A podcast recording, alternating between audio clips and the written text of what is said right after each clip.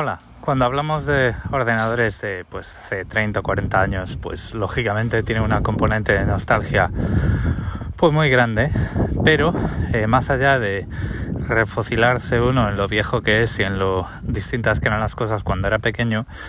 pues ya más o menos discutimos en alguno de los episodios anteriores que estas cosas tienen bastante valor a día de hoy por las cosas que podemos hacer con ellos que no podemos hacer con un ordenador normal de los tiempos que corren.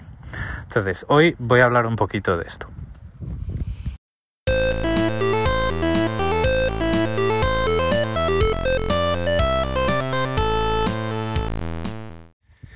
Pues sí, más allá de arreglar una salida de vídeo que no funciona, eh, se pueden hacer muchas cosas muy interesantes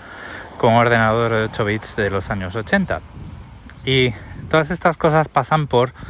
tener un control absoluto del ordenador y hacer que eh, el ordenador, más que ejecutar aplicaciones o nosotros más que programar aplicaciones para ese ordenador, estemos programando el ordenador en tiempo real. la cuestión es la siguiente, estos ordenadores no tienen un sistema operativo tal y como lo conocemos a día de hoy. Los microprocesadores no tienen esta distinción entre modo, modo kernel y modo usuario, del que bueno, he escrito un artículo en el, en el blog eh, micromáquina.com y en abril y ahí lo dejé aparcado. el blog no, no sigue mucho más adelante, seguirá en algún momento más adelante, pero digamos que esos modos definen lo que el, el microprocesador te deja hacer en algún momento. Si tú escribes un determinado valor en uno de los registros eh, pones el microprocesador en modo kernel y en ese modo tú puedes acceder a todos los recursos de la máquina y a todos los recursos del microprocesador, como por ejemplo decidir en qué núcleo del microprocesador se ejecuta cada cosa. Si en modo kernel eh, escribes un determinado eh, valor en ese mismo registro, un valor diferente, pasas a modo usuario durante un tiempo y durante unas determinadas condiciones para luego volver a modo kernel, pero digamos que durante mientras estás en modo usuario, pues ahí se ejecutan las operaciones del microprocesador que están pensadas para programas eh, que no hacen uso de toda la máquina, para programas que se tienen que mover dentro de las reglas que marca un sistema operativo, ¿vale? Eh, luego, bueno, pues tras una determinada serie de historias y con una llamada del sistema, con una ejecución especial, el programa de modo de usuario, esa secuencia de instrucciones de modo de usuario puede devolver el control al sistema operativo. Y el sistema operativo puede arrebatar el control a los programas eh, que se están ejecutando en, en modo usuario, en una determinada circuitería y una determinada secuencia de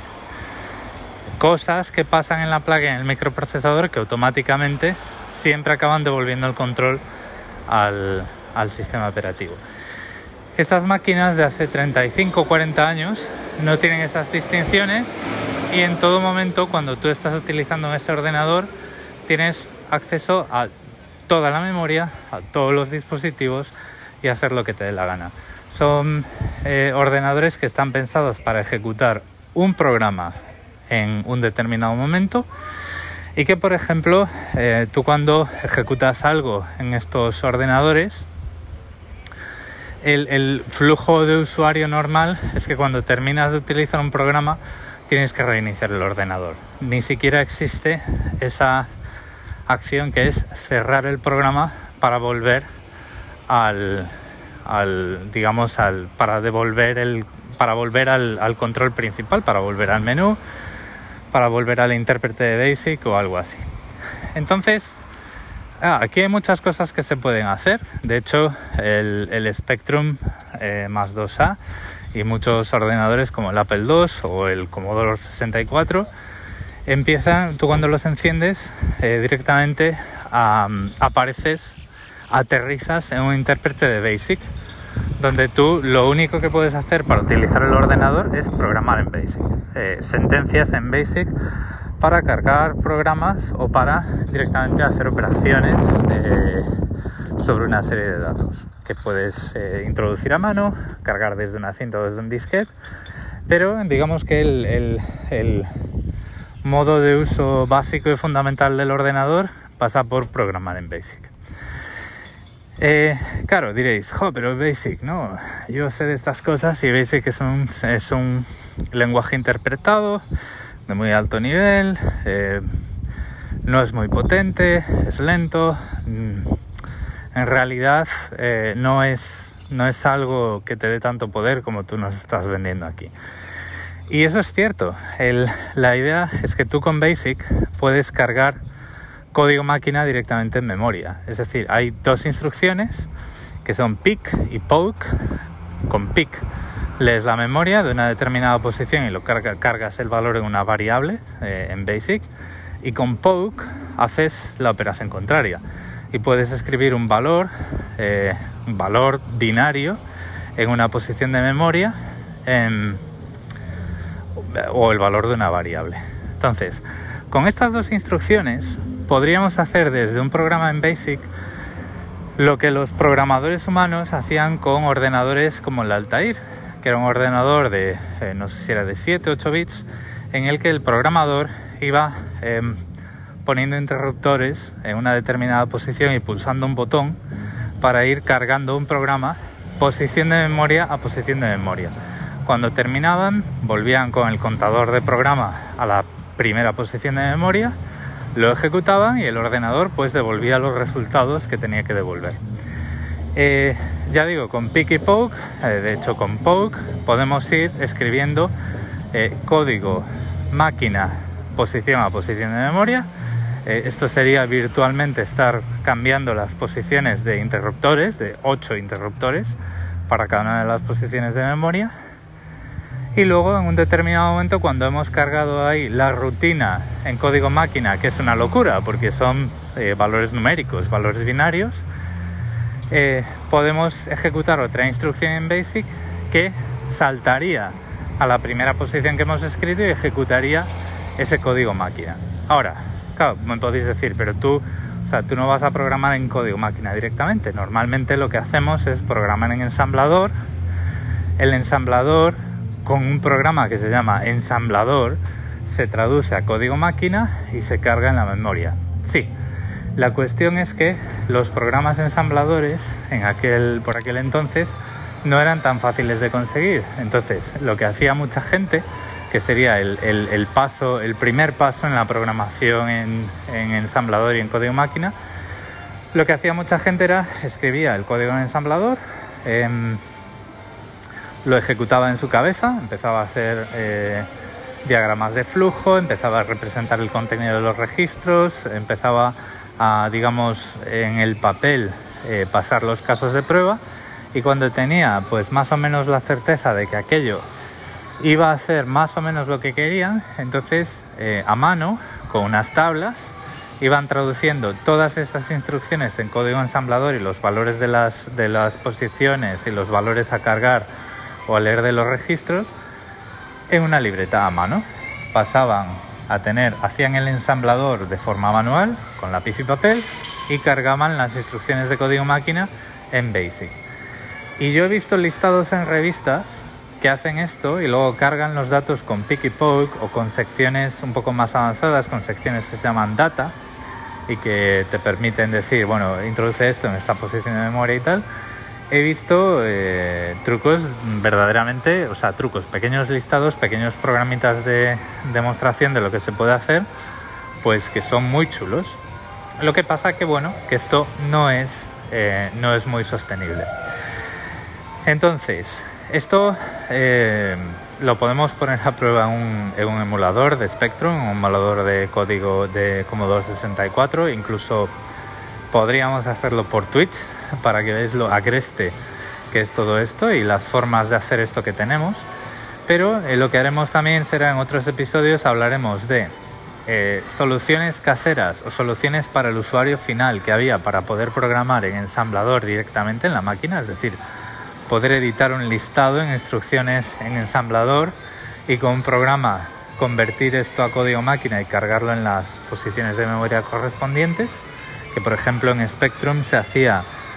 eh, o bien con aparatos que enchufabas en el puerto de expansión, que a día de hoy pues serán dificilísimos de conseguir, o con un programa que se llama Zeus, que yo tengo por ahí y que he probado un emulador y que bueno, que pese a que te permite programar en ensamblador no es especialmente fácil de utilizar, ¿vale? Y con esto pues lo que hacías era, digamos, eh, cambiar el modo de ordenador y en vez de tener delante un intérprete de BASIC, tenías delante pues un editor de código ensamblador que te permitía ensamblar a código máquina y cargar en memoria eh, directamente. Y luego también de lo que podemos hablar otro día, que es lo que pienso hacer yo y de lo que, en lo que me pienso basar, es eh, la versión moderna de lo que hacían empresas como Sinclair y empresas que sacaban utilidades muy avanzadas de procesado de texto, como por ejemplo TaskWord, que era el procesador de texto em, más famoso en Spectrum, que lo que hacían era programar en estaciones de trabajo con CPM em, y ensamblar el, código de ensamblar, ensamblarlo a código máquina y cargarlo en una tarjeta que tenían pinchada en esa estación de trabajo que era un kit de desarrollo de Sinclair que tenía un, pues, un Z80, el, microprocesador, tenía su memoria, sus periféricos y sus cosas, y con, ese, con el software que utilizaban para, para, programar en ensamblador, podían depurar directamente la máquina. ¿vale? Eh, en un PC actual se puede hacer algo parecido y puedes depurar un emulador. ¿vale? la diferencia es que en un PC actual estamos teniendo un ensamblador cruzado, es un programa que se ejecuta sobre el microprocesador de nuestra máquina, que es un Intel x86, un AMD, por ejemplo, y que genera código máquina para el Z80.